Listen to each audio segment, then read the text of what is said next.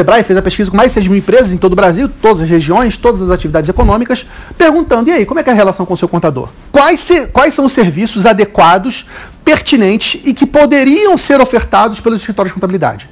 Em resumo, o que, que o contador poderia oferecer e não oferece? 84% das empresas disse planejamento tributário. 79% disse recomendações para melhorar o negócio.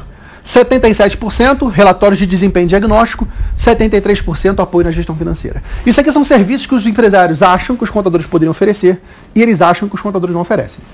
No próximo slide, olha só. Demanda e oferta. Qual a comparação entre a demanda do empresário de contratar esses serviços e a oferta que ele encontra no mercado?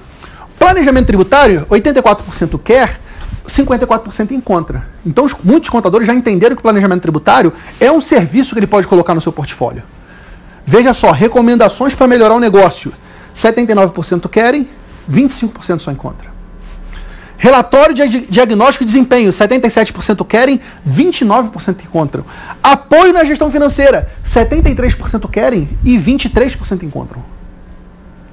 Meu amigo, minha amiga, veja só, a diferença entre essas duas barras, esse gap, é um baú da felicidade de dinheiro que está passando na sua frente e você não está pegando. É um caminhão de dinheiro que esses empresários estão loucos para resolver esses problemas e não encontram quem resolva esses problemas.